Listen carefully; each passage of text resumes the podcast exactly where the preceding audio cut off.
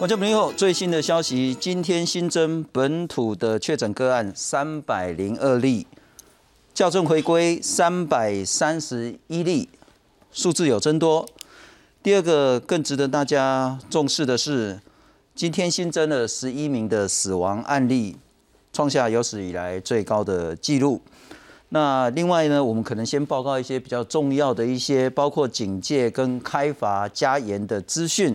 我们来看看，今天指挥官陈时中宣布，当然本来就应该外出全程戴口罩，可是之前呢，你不戴呢，都先给你劝导，跟你沟通，跟你游来游去啊，回归波了哈。但今晚边讲啊，这直接罚，而且看起来呢，应该是重罚了哈。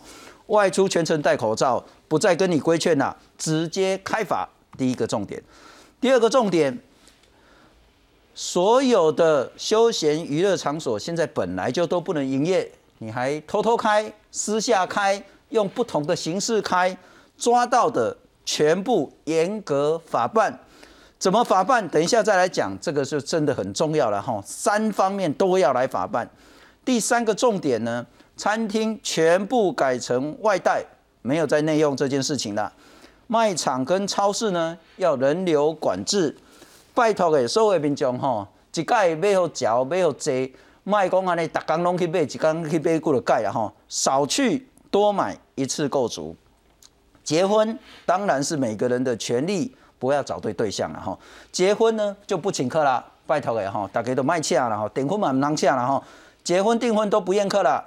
丧礼呢就不公祭了，不公祭的意思呢，就是说还是可以加祭，当然这是人情了哈，但公祭。就取消了宗教集会，这可能要特别讲一下。这个在台湾，因为是宗教自由的地方，所以包括公做酒啦，哈，包括教会的做礼拜啦，包括穆斯林做祷告礼拜，那个所谓的清真寺的聚会呢，通通任何形式啊，哈啊，包括你被两经啊，被拜忏的啦，哈，通通全部暂停办理。五大强化的措施，刚刚讲到。那些本来就不应该营业的了哈，这其实也不止休闲娱乐了哈，像那些什么健身房啦哈，或者什么游泳池啦，一大堆有的没有的，你就是不能营业。如果你被抓到营业，第一个业者重罚法办，第二个在那边收钱收票的或者是服务的人员呢，重罚法办。再来你去消费的人呢，重罚法办，三方一起来做，这是呢今天所做的加严的措施。不过我们来看一下今天新增的案例了哈，二十六号今天新增三百零二例，那校正三百三十一例又回到前几天去。因此呢，这个蓝色跟红色的曲线是这样子。等一下我们会好好来分析。到目前为止，新冠肺炎的确诊病例呢，已经累积到六千零九十一例，已经有四十六例的死亡，包括今天十一例新增的最高纪录。好好来谈这些题目，介绍三位特别来宾。首先欢迎是国务院感染症与疫苗所的研究员周彦宏周老师。呃，主持人、观众朋友，大家好，非常感谢。那我们今天会有两个重点，一个是疫苗。到底是来得及来不及，够不够用？第二个就是很重要的医疗能量、医疗资源。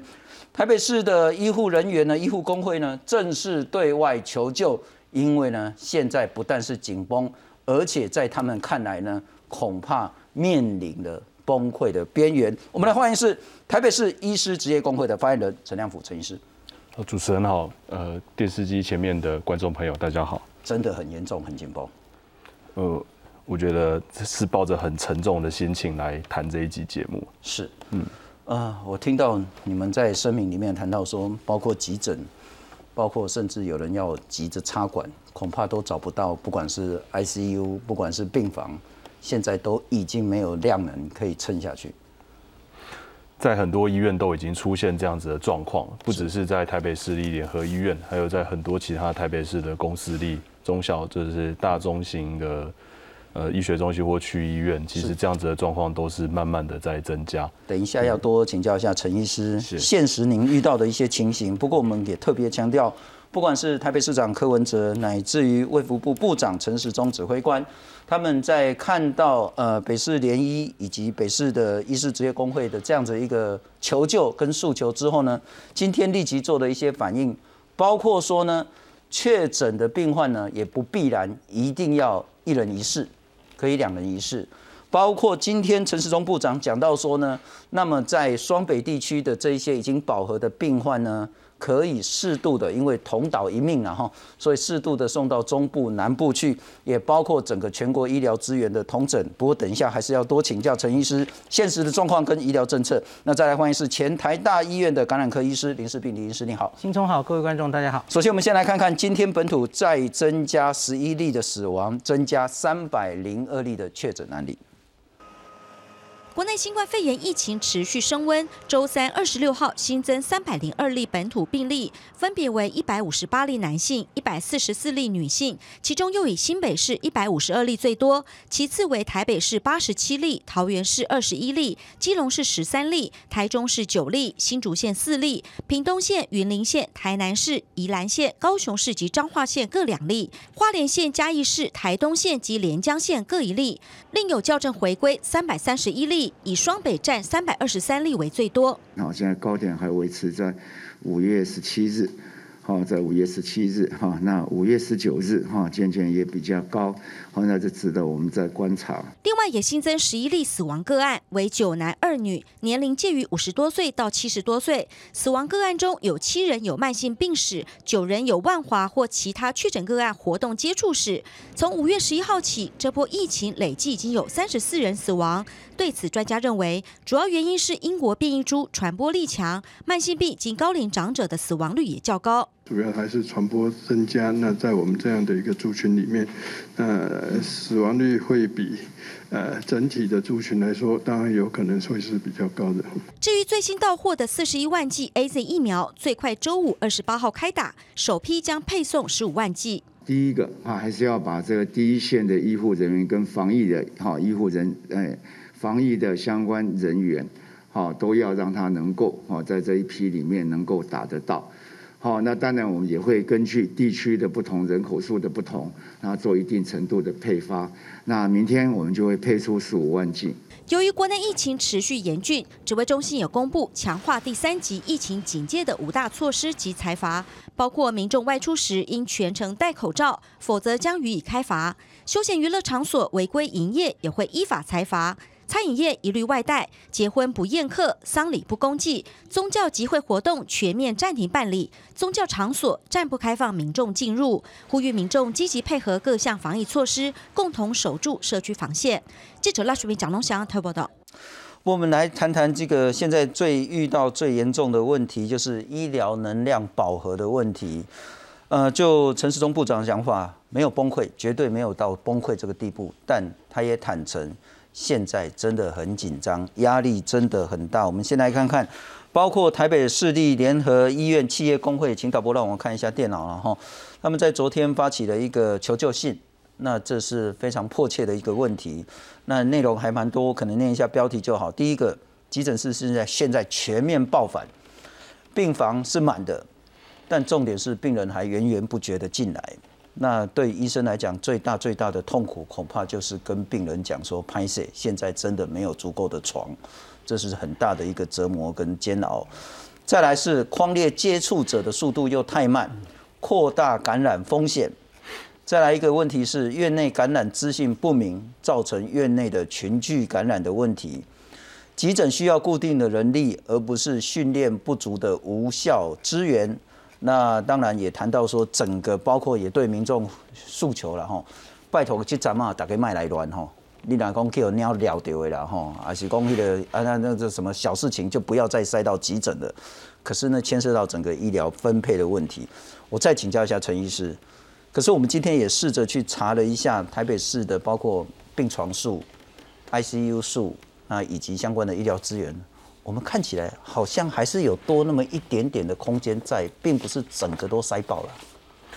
诶，我觉得目前的状况是说，我们要评估我们现在是不是有足够的收治的能量，不单单只是从病房数这样子的状况来比较了哈。那比如说，为什么之所以会有住普通病房跟加护病房的差别，原因就是因为呃重症的病人，例如说这些非得要仰赖插管跟呼吸器的这些病人，他一旦呃，我们用这样子的支持的设备去维持他的生命之后，他的整个照顾的呃复杂度会变得很高。那其实它的这整个医疗的行为，不管在护理端还是医师端，都要去监督，都要加上非常多的细节。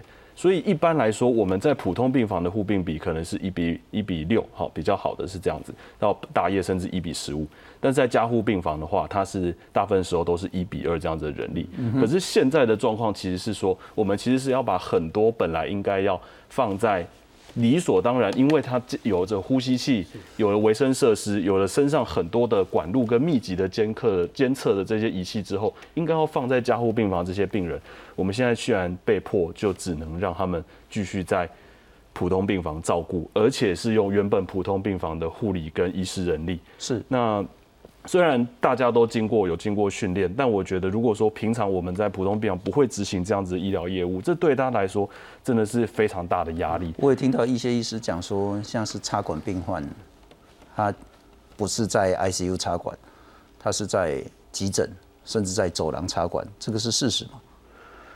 嗯，其实有很多的故事，大家在网络上应该也都看到了。我们也不会质疑这些东西的真假，原因是因为在现在，如果说是以急诊来说的话，在病情非常的严重的情况之下，当然我们以人员的安全为第一考量的优先呐。但是我们有时候确实也呃必须在急诊就需要进行这样子的处置，而且其实我们对新冠肺炎的病人，我们强调的是及早。插管不要在紧急的时候插管，因为你紧急的时候插管就会漏洞漏隙，制造人员更多铺在感染中间的风险。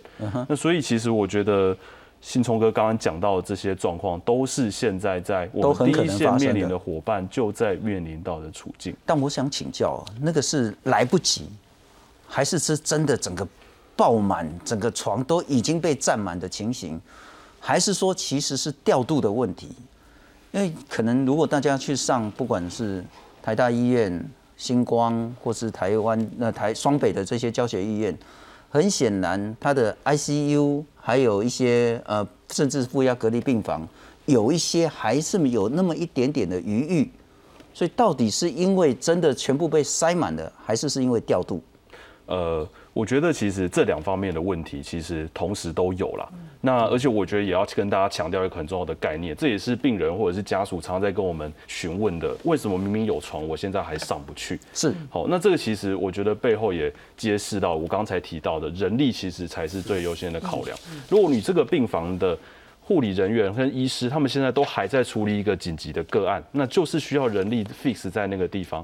那今天当你空下一张床、两张床，但是他们就是没有人力来处理。你把一个病人只是把他从急诊、把他从走廊、把他移到加护病房，这对他的治疗来说其实是没有帮助的。是对，所以我觉得呃，会牵涉这很多。为什么现在还是会有很多？其实我们好像在加护病房以外的地方就在执行这些。医疗的处置的这些原因，我觉得也是这个样子啊。但是，呃，这几天其实台北市政府还有呃卫生局其实都有大动作，我们也收到很多会员的回复啊，就是说真的是要求各医学中心至少都要清出一定的量，然后二十床这样子的空间。所以这样子的问题会不会在接下来的几天越来越解决？我觉得就是。也许就是这一次我们能否去对抗这个重症潮的关键，但我也必须说，这样子的问题没有这么好解决。原因是因为，尤其在台湾很多的大型的医院，这些加护病房、这些重症的资源本来就已经是饱和的状况。嗯哼哦，所以如果说今天，难道我们因为必须要？让一个病房全部都你你应该不会想要你的家人本来不是 COVID 的病人，那他旁边就是另外一个 COVID 的确诊者，然后，好，这我想大部分民众不会有这样子的问题。可是问题是我们的加护病房空间就有限，那你让原本还躺在那边还没有条件离开加护病房的这些病人，难道现在那他何去何从？我觉得这是很实际的问题。所以我觉得这一阵子其实医院很多在负责调度跟应变这些急重症的这些。师长们，好，这一些前辈们，我觉得他们也真的是在这个疫情中间，算是最辛苦、最令人心疼的这样子一群人。是是，不过我们强调说，其实本来所有的医疗能量都已经有一点紧绷了，但再加上这个突然间在这两个礼拜爆大量的，包括重症，甚至包括需要是一个什么更多的那些所谓呼吸器治疗的这些病患。那我们来看看，包括今天陈时中指挥官他也谈到说，他也确实承认。整体医疗都是很紧张，可是没有崩溃，绝对没有崩溃。现在要来做更好的一个调配。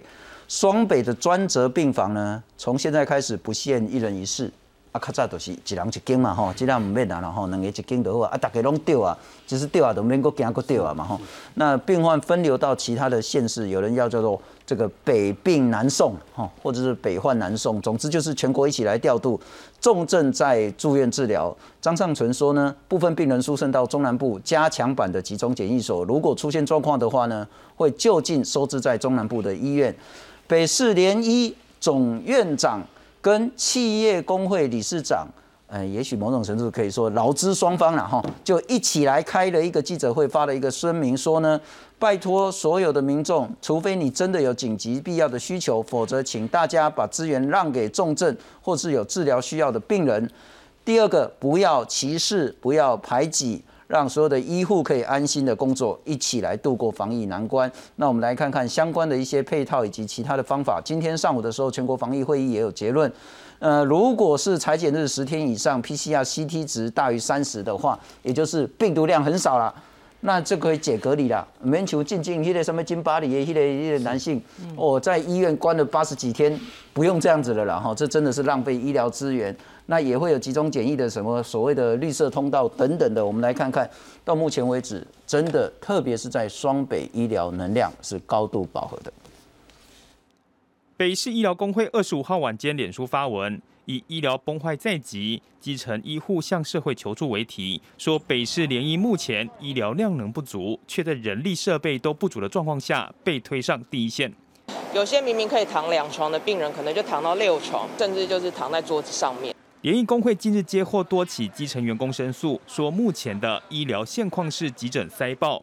病床满床，救护车还是源源不绝把病人送进来，甚至出现急诊、发烧筛检站、双人病房，塞六名确诊病患，外加陪病家属，还有许多病人躺在走廊的情况。强调北市联医负压隔离专责病房都已满床，有一些稍稍微就是相对起来轻症一点，但是还是持续在不舒服的病人，他就只能在旁边喘。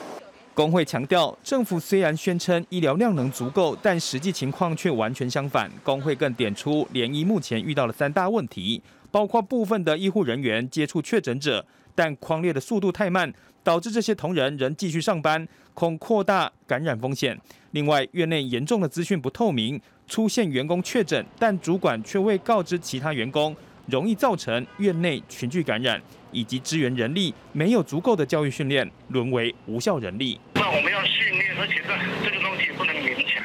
我们现在一直在扩第二批、第三批，现在扩第四批。另外，工会也建议，联谊各院区比照仁爱院区急诊及快筛站，做出空间人力业务的分隔，减轻急诊医护人员的压力。记者黄烈庄志成台报道。呃，林医师，你怎么看待这个问题？是真的是医疗已经紧绷到即将崩溃，还是调度就可以渡过难关？啊，是从看这些这一个礼拜内传出的种种消息，是这些消息都是过去我一年在国外的新闻看到的，欧美，然后我很关注的日本，日本这一波大阪也一直大概就在两个月前，大阪的新闻媒体不断在讨论大阪的医疗濒临崩溃。濒临，哈，没有真的到崩溃，因为大家知道医疗崩溃是什么意思？医疗崩溃是很多重症就完全没有办法来得及受到重症的照护，原来应该可以救的，可是医疗崩溃就是在先前有一些国家，少数国家说老维兰都卖救啊，对，那被救了，要有所选择了，就已经不救他，这叫医疗崩溃。然后就会看到很多什么呃冰袋来不及准备的那种画面，很多国家嘛，哈，那。我觉得现在的确是如同刚刚刚刚有提到的哈，我觉得不管是调度或是人力或是床，其实都有可能有问题。那我记得是前天罗毅军有说，现在是要征调出清出 ICU。像今天有一个新闻，因为我们现在已经有一些是在北病南送，做到中中部的那些加强版的。隔离所，然后那些假如重症的话，他就会直接入住中部的那些医院。那中部医院其实今天黄高斌老师或怎么样也说，他们中国中山都已经清出病床，清出大概二十张嘛 ICU 病床，然后也有十分之一的重症病床要作为收治新冠之用。中部也开始动了吼，北部应该也在清，北部也是中大型医院以上，好像每一个医院要清三十张 ICU。那可是这个会有刚刚也提到照护人力的问题哦。你清床是一回事，是因为那个床你清出来可可能原来是外科加护病房，神经科加护病房。那原来在那里照顾的人是外科医师或是外科的护理师，他们其实没有那么多照顾这种内科肺炎的经验。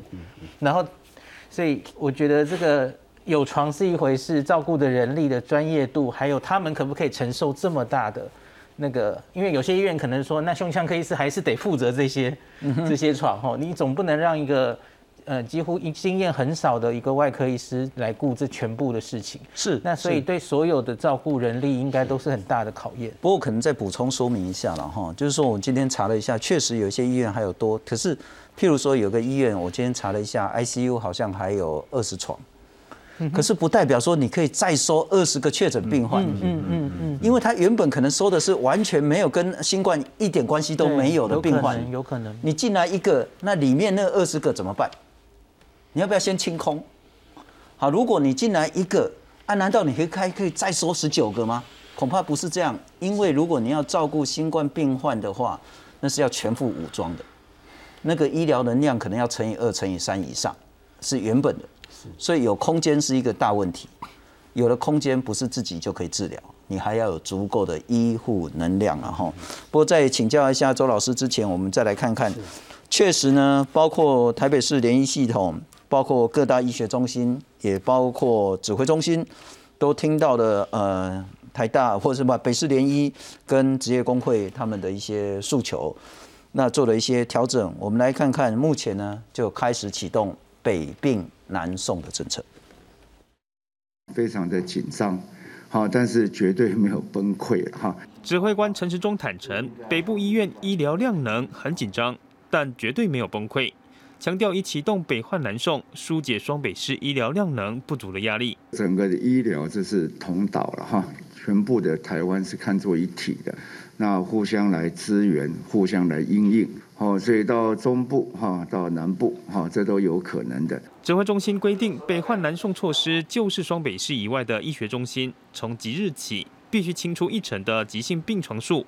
再加上二十床加护病房床数，根据中区疫情指挥中心表示，台中四家医院已清出四百床支援。台中市政府强调，北患南送，台中愿意帮忙。没有人是局外人，这些北病南送，那我们愿意帮忙。也会帮忙。有一些已经到这个中南部的急检所的这些北部的民众，他们如果有出现需要住院的症状的时候，就会就近到中南部县市的这些专责医院去住哈，不需要再回到北部这边来住院。另外，确诊者收治病房改两人一室后，渴望疏解双北病床不足的压力，但指挥中心坦言，也会加重医护人员照护负担。另外，学者担心，病房改为两人一室，病患的病毒浓度不一，医护人员照护风险大增。开放之前也做了一些相关的演绎的风哈，这样的一个走向或排气哈，都有做了一些建议。空气滤清的在 HEPA 级的，可以提供这地方来做使用。另外，考量本土病例短短十天已超过四千人确诊，为提升病床周转率，指挥中心也定出确诊者解隔离条件。只要距离发病日裁剪日达十天以上，CT 值大于或等于三十，就可以解除隔离。但如果 CT 值小于三十，则需入住集中检疫所。记者黄略、庄志成、赖淑明、蒋龙祥、彭焕群做报道。不过陈医师，我还是先请教你，然后包括台北市、包括中央、包括其他的这些中心，也都谈到说，第一个包括 CT 值，就是解隔离的标准可以稍微放宽一点，可以两人一室。那可以有其他的这些搭配，以及北病北患南送这些政策。我们再来看看，台北市呢会呃今天新增了八十七例。那加护病床满床的情形下呢，现在呢一般病房也要转成专责病房，因为我们确实有一般病房的空间，那可以转，但是不是那么容易的哈，需要做一些修正，也不限一人一间。那负压隔离加普通病房加专责病房有一千零二十三床，下个礼拜会再多三百床。中央在明天开始要打那四十一万剂的 A Z 疫苗呢，专责医院优先，剩下要留给第一线可能接触的人。新北市呢也会再多清空一些专责病房的病床出来。那专责病房呢，现在在新北市只剩下两百零五床，负压剩七张。那负压加护病床呢，只剩下一张。哇，这就严重了哈。那中央的一点八万剂疫苗呢，也是第一线医护优先。我想请教。呃，当然呼吁民众了哈。那第二个是对政府而言，如何解决现在医护面临的处境？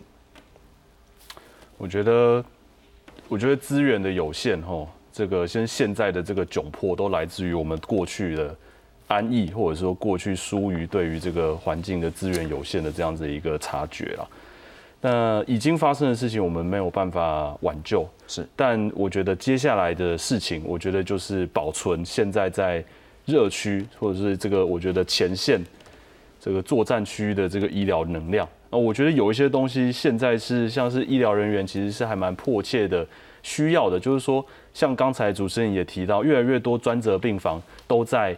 也在这也越来越多普通病房也都开始在接收专责，变成专责任务在接收确诊病人，就等于说有更多的医疗人员，他其实是铺入的这个呃可能会有接触到或感染到的风险，那他们自然比如说对于自己能不能够回家，家里可能还有易感族群，例如说小孩或慢性病患，那这样子的一个焦虑其实就会导向，就是说他们会希望比如说有一个暂时的住宿或怎样的这样子的空间，但我想比如说像是北市。政府跟北市联谊，他们有谈出警消医护加油站这样子的一个措施，是那量能有限，但台北市还有其他的这些医疗院所，可能也会需要像是这样子的措施。OK，那以及像现在我们开始做北患南送，好，那中南部的这些医院料必未来也有可能会出现开始这样子的，呃，希望不要，但是接下来也会有越来越多的医疗人员有这样子的情境。我们已经有非常多的同袍，我们的师长，我们的。前辈，我们的一的同伙，现在的遇到问题都是我们不敢回家。那尤其是在台北市，讲老实话，我们的居住空间也很有限，不是每一个医疗人员回家之后都有单独一房一卫这样子的需求。所以我觉得这段时间，这个不只是担心我们自己，担心我们传给宿舍的其他的室友或者是家人的这样子一个焦虑，我觉得也是笼罩在我们的心中。不过这个你现在在讲这个，我其实听了有一点心酸，因为。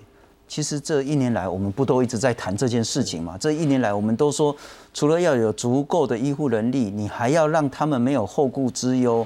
当他们接触到这么多确诊病患之后，他不想回家，你要让他有一个中继休息过夜的地方。结果一年过去了，我们还在谈这件事情。我们没有更多更改进的东西吗？我我我觉得，我我们也是有很多的。会员，那向我们反映这样的问题，然后我们其实解决不了他的问题，然后我们变是说只能，哎，我们在网络上看到好像有善心的民众或老板，那包下一整栋饭店，那我们就把讯息 pass 给这个会员，告诉他说，那如果这样子的需求，你可以去住。可是，可是这不是长久之计。那当我们希望就是说，比如说医院要有这样子的一个状况的时候，那医院又会说，那你可以向谁谁谁反映，护理长谁谁会协调。但是协调下来，结果最后就发现，这些好像应该要负责任的长官，他们也都在忙其他的 maybe 更重要的事情。所以其实这一些的，我觉得基本的人员的需求，不只是住宿，还有就是说，我们要怎么确保我们自己是不是身边就有其他的病人，然后或者是说，像是在台大医院。都还有呃，同时病人要护理师要同时照顾确诊跟一般的病人这样子的状况。那在这种情况之下，其实我觉得大家心里的那个焦虑感是很不安。那我们知道这很多东西其实是碍于资源有限，我们很难做到啦。但我觉得如果真的还来得及的话，那真的也是，我想全体医护不只是北市联医的弟兄姐妹，我觉得是全体医护，其实大家都一起在向社会大众。如果有预约的话，我们希望当一起向社会当中发出这个求救的讯号。是，现在是真的有这样子的蛮迫切的一个问题。是，对。那，嗯，但我觉得像是我们很多的劳工团体或者是医护自己的组织，像是遇到像是这样的问题，我们也是很努力的在反映，或希望让政府或者是像是医院端知道我们这样子的问题啦。是对。可是我觉得我们能做的好像还是太少，最后就会发现说，哎，这个。敌人真的是这个病毒的时候，我觉得大家都太脆弱。那我觉得，我最后再补充一个，我觉得其实这阵子真的，刚才主持人强调说，我们还没有到所谓医疗崩溃，要去决定呼吸器要给谁用这样的状况。可是我其实这一阵子，我们都一直在审视，或者是说去预备自己的心里面即将面对到这样子一个情形了。嗯哼，嗯，甚至我们今天讲到说 CT 值。小于多少好像就可以解除隔离或回家，但其实，呃，这些病人他们可能也会有担心，就是说他们跟我们一样，家里不一定有办法那么好好的隔绝。那我们有很多新闻传出来说，病患在家里或者是居家检疫所就猝死。我我觉得我们医疗人员其实在这件事情上是蛮无力的。那呃，我们只能道德规劝，或者是我们只能跟这些病患谈我们这样子的问题，告诉他们资源的有限。但当他们也表现出说他们无能为力，或者是他们也有他们的考量，所以。就是没有办法出院，或者是说他们就是得住院这样的情形的时候，老实说，我们真的不知道该怎么办。不过我可能用我的观点，然后就是当全国所有的医护在守护台湾的时候，他们现在所要的最最最卑微的是，他在跟确诊病患接触，在跟病毒对抗打仗的时候，他唯一期待是不要传染给自己的家人，他只期待。自己的风险自己扛，不要传染给家人。因此，任何人都有义务要提供一个满足他们没有后顾之忧的这个问题。不过，我同样要请教周老师了哈。呃，我们来看看下一章，我们回到这个东西。呃，除了料敌从宽之外，恐怕我们得正式面对这个事实：疫情并没有明显的下来。是。那会不会再上去？希望不要。但我们如果来看看每天，我们就是红的，呃，看红的那一条，大概我们就是每天都是四百多、四百多这样增加，每天就是四百多、四百多。我们现在已经有六千多个确诊案例，死亡了四十六个人。到目前为止，重症依据张尚存教授的那个说法呢，是三百多个。是，我想问那个问题是，如果三百多个重症就可以搞到我们台湾的医疗资源？搞成这样的话，如果这个数字还一直上去，你变成六百多个重症，甚至一千多个重症的话，那他边那也看没？好，我现在要讲一个，就是我因为我们这个趋势图大概我们也讲了蛮多次的哈。如果我们以一个五月十七号为分界点的时候，因为五月十五号到十七号是开始整个大爆发的起始点，是这个时候它的一个斜率是很很高的、很陡峭的。代表那个时候在大爆发的过程中，我们并没有好好的管控。那为什么？假如它没有好好的管控，照理讲它应该呈指数型的再继续往上。嗯哼。但是我们的数据呢，变得是一个平缓的。这个对我来讲是一个以工位学的角度来讲，它是一喜一则以喜，一则以忧。是我先不讲医疗能力能量的问题，单单以工位的角色来看，它的这个平缓其实代表它是有在可控的范围。如果你把它想很简单。我把它 R 零值算的很高的一个级数，就是以五来算的话，你五我们呃回归以后的数字五百二十六，你乘以五是两千五百人，我算是宽很宽松的这样来算。可是你把最后这几种加起来，已经超过两千五百人，意思告诉我们，照理讲，如果这个指数有空的时候，它应该要呈现慢慢缓缓步的下降，也就是说它的数值应该会低于两千五百人以下。可是我们这是提高的。但是呢，它又并没有像指数型的上升，所以我才讲说它这属于一个可控制的一个边缘。然后另外一个，它为什么没有办法下降下来？代表其实我们中间的黑数很多。什么叫黑数？你无症状者，其实他自己不知道他自己感染，所以因为他不知道感染，我们是个人权国家，我们没办法限制他的整个呃足迹的范围，不能够限定他只能在家里或等等。他在跟人家接触的时候，因为他自己不知道，所以在接触的过程中有没有遵照所谓的公共卫生政策，不一定都全部做到。只要里面有个破口，一个或两个做这样的一个动作的时候，再加上最近有一些什么阿公店啊、茶室等等这些所谓的黑数的问题，导致我们这个破口一直让这个数字维持在一个相对高点的数值。你可以看到是五百、四百这样的一个方式，所以我才讲说。你说他有没有失控？没有。但是你有没有让他疫情给减缓？也没有。所以这这一个黑数的部分，变成我们非常需要加强把它给查记出来。是是。那这个当然需要全民的负全民的一个共同努力之外，道德的劝说也好，想办法知道这种状况的时候，就也不叫检举了，就赶快去报告。呃，医疗单位有这样的一个现象，某某人他可能有这样的一个状况，他可能不戴口罩，或者可能的足迹你可能了解，就赶快要报相相关的单位之外，是另外一个概念是，我们应该要想办法把这个黑数的部分借由警政系统，借由那个移民局的方式，因为也有些是属于外籍人士 OK 产生的，是把它给控制，我相信才会有办法来解决这些黑数。了解。不然我们永远的医疗永远面对这项的威呃的威胁存在。是是，不过丁医师，我要请教你哈，这个其实我们已经讲了好几个礼拜了啦。呃，这一次今天新增的主要一半呢都是在新北，那台北有八十七例，不过很重要，如果你按比例图来看的话呢，外县市就是非双北地区已经占到将近四分之一了。所以这个就是全国的一个警戒。那如果用校正回归，就是几天前的确诊案例呢？这个台北还是居多，那新北是其次。不过要看，应该是看现在看起来其他县市的危机也很大。我们来看看关联图的部分呢。呃，已知感染源是一百七，万华活动史是二零九。那关联不明呢，还是一样维持在两成左右。那疫调中有九十四，这是一个。第二个特别请教您，我们来看下一章了哈。我还是那个问题是说。根据指挥中心所公布的数字，五月十五号我们重症只有十二个，但是过了一个多礼拜，到二十四号我们已经有三百三十五个重症了。再过两天，我们有三百七十八个重症，现在正在治疗。有一百零一个病患是使用呼吸器，有两个人是使用叶克膜。这三百七十八包括一百五十二个人是呼吸衰竭的。我还是想请教，三百多个重症。就让我们的医疗喘不过气。从我们上礼拜在这边有何美香老师也在的时候，他其实是用重症的案例来回推我们大概有多少案例。是因为大家知道重症比较跑不掉嘛，它会浮现出来被你诊断，所以。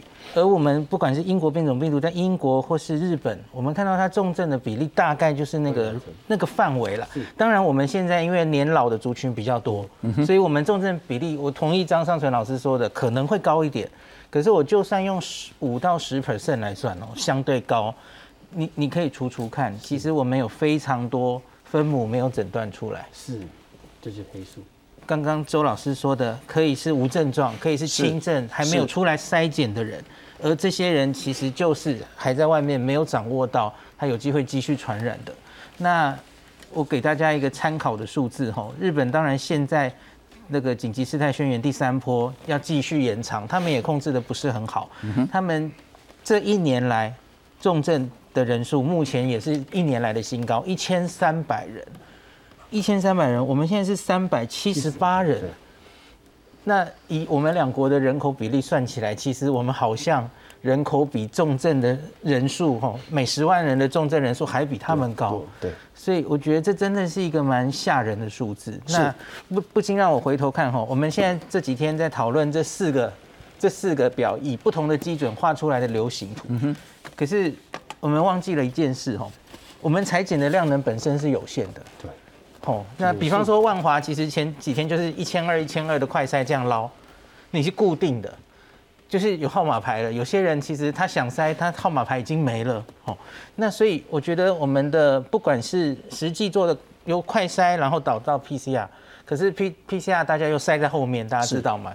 造成了所谓校正回归的现象。是，所以我觉得我们的整体分母的确诊数量能是上不去的，卡在一个天花板。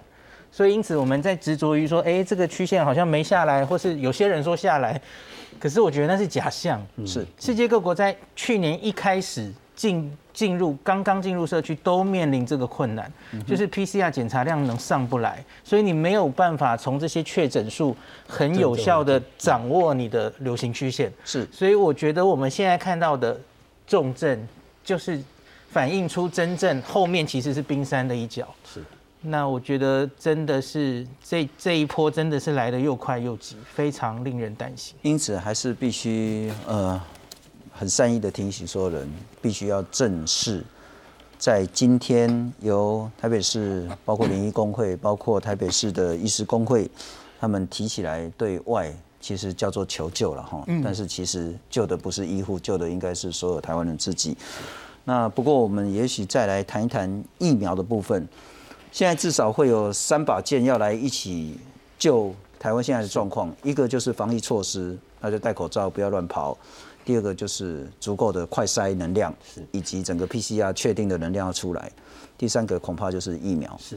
那现在有一点点地方施加很大的压力的，很多地方政府说啊，不我自己来背后不？我自救可不可以？中央现在有一个态度出来说，如果你真的有所谓的代理商，可以去跟中国的上海复兴去谈，说你要怎么买 BNT 或是买其他的，你要先提申请嘛，阿伯那边他审核。那不过现在问题会变得很复杂，当牵涉到特别是国内政治问题以及两岸政治问题的时候，我们该如何看到现在的疫苗采购速度是不是可以跟上我们的疫情变化？先来看看。我们如果要等到八月打疫苗，而且是要打国产疫苗，就是等于国运堵在一个不可知的，就是把国家的命运堵在一个不可知的问题，那个一个期望上面。新冠肺炎疫情缓不下来，地方首长压力大。柯文哲忧心，如果再继续下去，可能撑不到八月，死伤会更惨重。最好就现在就就就把那个至少那个辉瑞的疫苗就就就进来啊。这个美国也在用，意大利国家在用啊，所以中央不让他进来，就讲一大堆理由。殷殷期盼疫苗的还有南投县县长林明珍表示，已经和 B N T 疫苗的中国代理商上海复兴联络，预备金也准备好了，希望中央能够尽速核准。做地方啊政府啊啊有这个能力去接洽啊啊到啊买这个辉瑞 B N T 的疫苗啊，希望能够啊开放啊给我们这个各县市啊自己来采购。不过，疫情指挥中心指挥官陈时中表示，中国似乎没有核发药证给 BNT 或复必泰，也没有在施打。中国好像还没有核发，不管是 BNT 或是复必泰的药证，好，好像都还没有核发。好，那中国也没有在打。好，那把正式的文件拿来再说了。疫情指挥中心也重申，疫苗是防疫重要的一环。应该要由中央来统筹规划。记者综合报道。不过我们来看看对岸国台办，他也谈到说，呃，如果台湾愿意的话，中国方面会愿意赠送台湾疫苗。但小英总统谈，我们已经买了三千万剂。来看看。两岸掀起疫苗攻防，中国再出招。国台办证实，上海有民间机构愿意捐赠疫苗给台湾。上海、江苏有关的民间机构，他们表示愿意向台湾同胞捐赠一批疫苗。现在呢，就看台湾有关方面是否接受。那么，至于捐赠何种疫苗呢？我想应该会考虑接受方的意愿。当务之急呢，是尽快的去除人为的政治障碍。如果没有人为的政治障碍，捐赠将不成问题。中国愿意免费捐疫苗给台湾，国台办发言人朱凤莲指称，何种厂牌由台湾自己决定。但陈世忠认为，虽然疫苗是用来救命，也有风险。他还这么说：一种是他们没有在打的，我们有一点兴趣了，好，那他们在打的，我们不敢用了。与德国的原厂也一度啊，基金户是要完成签约，但是因为有中国的介入。我们实验到现在都无法签约哦。全台寄望疫苗缓解疫情，总统蔡英文指出，包含外购和国产疫苗已经购买将近三千万剂，未来几个月每个月分批到货，到了八月底将会有累计一千万剂的疫苗。记者综合报道。不过周老师就是疫苗的安全跟采购，您就很熟悉。那我我站在民众的角度，民众思考的说，八月三千每户剂啦，哦，就是。真的不来不及。我们现在是五月，五月都还没过，就已经搞成这样子。是。那如果六月我们可以很快的有新的东西，为什么不试看看呢？是。好，我现在先讲一下。我们先讲，其实包含这些地方的县市首长，他们在讲，其实就是因为因应这波疫情，所以他们需要的是赶快能够有疫苗施打。赶快这个字也就叫时间。其实他们其实在讲时间的问题。而不是在讲疫苗数量的问题，是 OK 好。那如果讲时间的问题，他希望赶快进来，可以来施打。根据我们的呃那个卫福部所指的呃生物材料输出入许可办法，这个生物材料就包含疫苗，还有血清制品等等，规定的是什么？如果你要再进到这这个当地国家所生产的，不管是原物料也好，或者是分装也好，它必须要提供生产国家的。厂的所谓的 PIS GMP 的生产证明，第二个整个制造记录，第三个它的所有的实验的，包含临床试验所有的数据，以及最重要的是一个叫做那个呃无菌测试，嗯，有这几个，他必须提供出来。那你自己想哦，在这个过程里面，我们知道他们现在就算他们讲的是 BNT，但是他们生产的地方是在深圳、上海、复兴等这一批是在深圳制造。深圳里面我所知道，他能不能拿到所谓的生产国的制造许可？可是他生产国很特别，它是从德国的原物料 OK 送到深圳里面做分装。以这种状况的时候，他需要两个国家生产的地方的 PIX GMP 的生产认证的所有，等于是两份。我相信他可能拿不出来，这是一个概念。第二个，就算他把所有这个资料齐全进来以后，我们在审核一般需要两个礼拜时间，这绿色通道都要两个礼拜，是，不然一般的时间大概至少两个月。接下来我们生产好，这时候可以的。再后我们把物物品送呃材料送到我们台湾以后，我们必须要做至少一个礼拜的无菌测试，是另外一个礼拜，三个礼拜过去了。这三个礼拜过去，我刚讲是时间哦，所以显然就算他现在开始申请，也要到六月中以后才能够开始正式施打。是。好，这个时候我们提出，陈世忠卫福部呃也有讲过，他们我们到六月底之前也有两百万剂，是。包含可能是从 A Z 的或者莫德纳的，那我们当然不确定它实际的数量，但是这个部分显然跟他他们进来的时间，跟你跟中国厂商进来的时间其实没有什么差别啊。换句话说，就算南投县长要去买，台北市长要去买，最快最快而且最乐观的情形下，也要到六月下旬是才可能打得到。对，而在六月下旬之前，就会有两百万剂原本预定由中央去买的，就会到台湾来。是的，所以完全不存在所谓的时间。他们现在就担心，因为这个时间的空闲空隙之间无法应付这一波很强迫。我们在行政流程上没有办法简化成一两个礼拜，包括提审、包括审查、包括整些配送，没办法，没办法，因为我我比如说来讲，我们通常要做所谓的再验证，比如说他提供的这个数这个文件里面，我们必须跟申请跟比如说跟欧盟申请这一个的证证证明文件是不是真实的，你不能可能随便自己开开盖个印章就算你的。我讲就歹听啦，这个你拍疫苗啊，不是讲大老椒膏啊，凊彩迄个药房买一个打，啊，然后打了伤险，你就给它掉。是打进去，这是有生命安全的，所以这个还是需要去做严格审查。我再请教丁医师，疫苗确实会变成台湾民众非常非常在意一件事，嗯，但我们也真的担心六月底，第一个会不会来不晓得了哈，第二个就算来了，恐怕很多老人家长辈慢性疾病也不一定打得到。在疫苗上，我们有需要更多沟通的地方吗？呃，首先我我觉得现在风向很乱，是就是关于这个复必泰这一个疫苗然后有有一说说，其实中国自己都还没有过药证嘛，因为他们自己现在只有在港澳打。对，那所以我我自己看到的新闻，我不知道周博士有看到别的新闻，目前他们进的其实都是欧洲产的。是的。